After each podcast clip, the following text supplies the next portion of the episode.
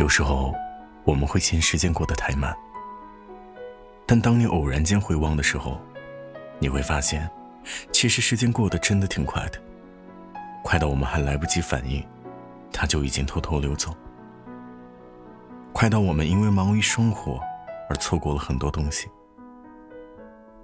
但不管在这一年里你过得怎么样，不管你悄悄许下的那些愿望有没有全部达成。不管你有没有存到理想的存款，所有的欢喜悲伤，都会随着这一年的结束而全部成为过去。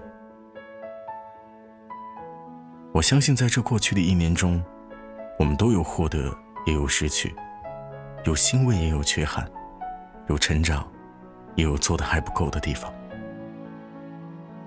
但没关系，这个阶段告一段落了。一切都将翻篇，重新计数。我们也都会有新的开始。之前看过一句话说：“假期的意义，就在于它使你想家了。”离家后的我们，走过了更远的路，看过了更多的风景，也经历过了更多的场面。但到头来，还是会发现，心底里最渴望的，还是只有家。那个承载着我们许多岁月和回忆的地方。现在的你，也许还带着大包小包的行李，辗转在各个车站之间。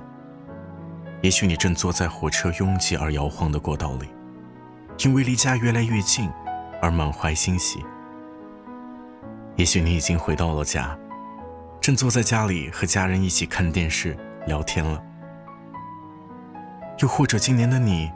因为各种原因不能回家过年，你一个人在异乡旁观着春节归家的大浪潮，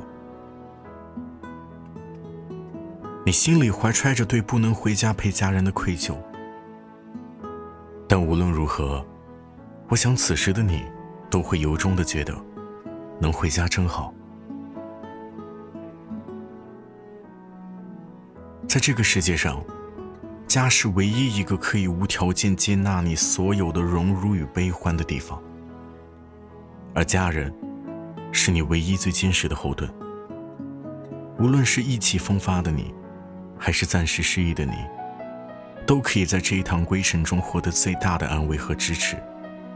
所以，回家吧，回到那个熟悉的城市，待上哪怕为数不多的几天，见见老友。也陪陪家人，但这一年的辛酸和艰难，就放在心里，不必倾诉了。我知道你这一路走来有多么不容易，我知道你心里还有放不下的人和事，但我还是希望你能努力，试着把那些不好都留在旧的一年，整理好自己的心情，用全新的状态，带着更好的自己。